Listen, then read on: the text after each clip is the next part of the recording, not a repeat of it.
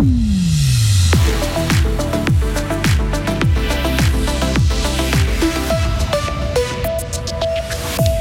Mylène, Prunelle ou encore Chicane sont les grandes championnes du combat de Rennes qui ont eu lieu ce week-end dans notre canton. Vous avez un leasing sur votre voiture électrique, sachez qu'il sera bien plus élevé que celui d'une voiture thermique, dénonce une étude. Et bien s'impose à 7 secondes de la fin de l'acte 2 de la finale des playoffs au terme d'une ambiance survoltée face à Genève-Servette. Un temps légèrement instable, c'est la météo du jour, c'est également la tendance pour une bonne partie de la semaine. Lundi 17 avril 2023, Karine Baumgartner, bonjour. Bonjour Mike, bonjour à toutes et tous.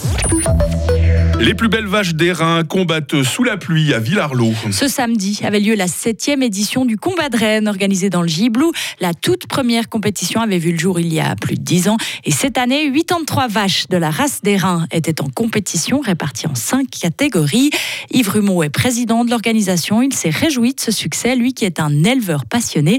Il détaille d'où est venue l'idée de ce concours. Alors, c'est parti d'une envie de trois copains de faire une manifestation sur cette magnifique place de fête. Et euh, comme j'élevais cette race ça me, ça me touchait de faire une fois euh, un combat sur Fribourg. Et on est parti euh, en 2010 en étant trois dans le comité pour faire quelque chose à Villarlot. Et pour cette édition, les bêtes et leurs éleveurs sont venus de toute la Suisse romande. Les vaches fribourgeoises n'ont pas démérité. Juliette, Saphir, Myrtille ou encore Tonnerre se sont hissées sur le podium. L'Arega a connu une année intense en 2022. Presque 21 000 interventions en un an, un record pour la centrale d'intervention. Ça représente en moyenne 58 missions toutes les 24 heures. Les trois avions ambulances et les 20 hélicoptères n'ont jamais autant volé au secours de victimes l'an dernier. En plus d'appareils performants, il faut surtout un équipage parfait parfaitement formé. Amael Stéphane. L'aviation et la médecine sont des secteurs très réglementés. C'est pourquoi l'entraînement des membres de la REGA est ultra exigeant. Des gestes bien rodés qui font la différence en intervention. L'équipage d'un hélicoptère de sauvetage se compose en principe d'un pilote, d'un ambulancier et d'un médecin d'urgence. Et dans chaque spécialité, la formation est un point essentiel. Comme les médecins urgentistes sont souvent amenés à intervenir seuls, avant d'intégrer l'équipe, ils doivent déjà disposer d'une grande expérience expérience professionnelle dans les urgences d'un hôpital. Les ambulanciers, quant à eux, après leur formation de trois ans en poche, ils suivent un programme de deux mois et demi qui les familiarise avec les urgences spécifiques de la Réga. Et si l'hélicoptère ne peut pas atterrir, ce sont eux qui manœuvrent le treuil de sauvetage. Et enfin, les pilotes qui doivent obtenir une qualification spécifique qui englobe théorie et pratique, en passant par l'évacuation de télécabines, la recherche de personnes disparues et le maniement de l'appareil dans la nuit. En 2022, c'est plus de 14 000 patients qui ont été transportés. Les sociétés de leasing surfacturent les voitures électriques. C'est le constat de l'ONG européenne Transport et Environnement qui a récemment publié une étude. Elle dénonce la différence de prix pratiquée sur le marché européen.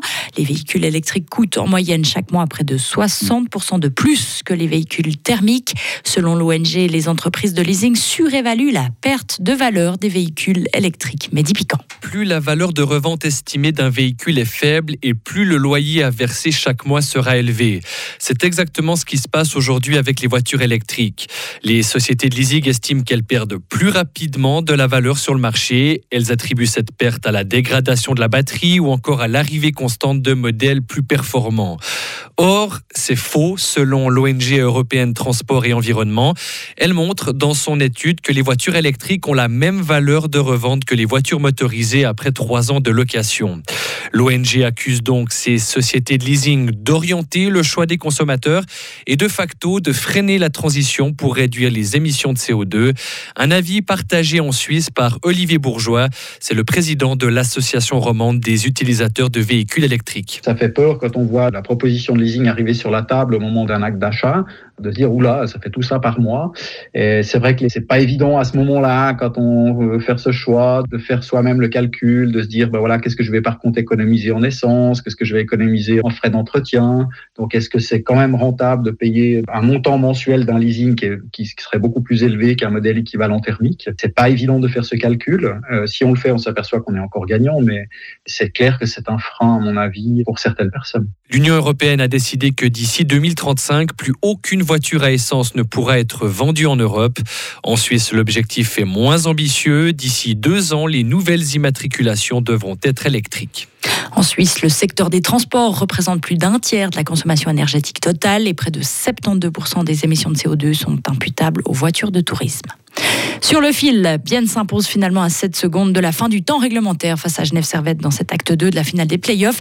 Score final 3 à 2.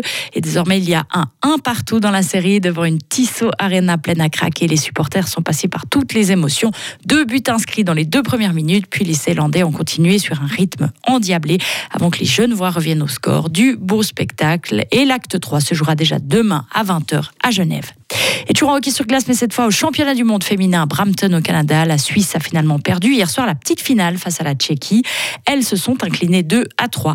Comme l'an dernier, la sélection helvétique échoue au pied du podium et termine quatrième. On dit que c'est toujours la, médaille la plus cruelle, la médaille en chocolat. Hein. Ah là là. Oui. voilà. Bah, il faut ça parfois pour commencer une nouvelle semaine, hein, Ça va bien, j'ai l'impression quand même aujourd'hui. Hein. Euh, ça, vous dit de m'aider à lancer la question du jour dans quelques instants? Mais oui, Parce que j'ai un anniversaire de célébrité, à mon avis, qui va vous plaire. Ah, ah on vous en dit pas plus hein, ah, pour l'instant. Allez, à très vite. Retrouvez toute l'info sur frappe et frappe.ch.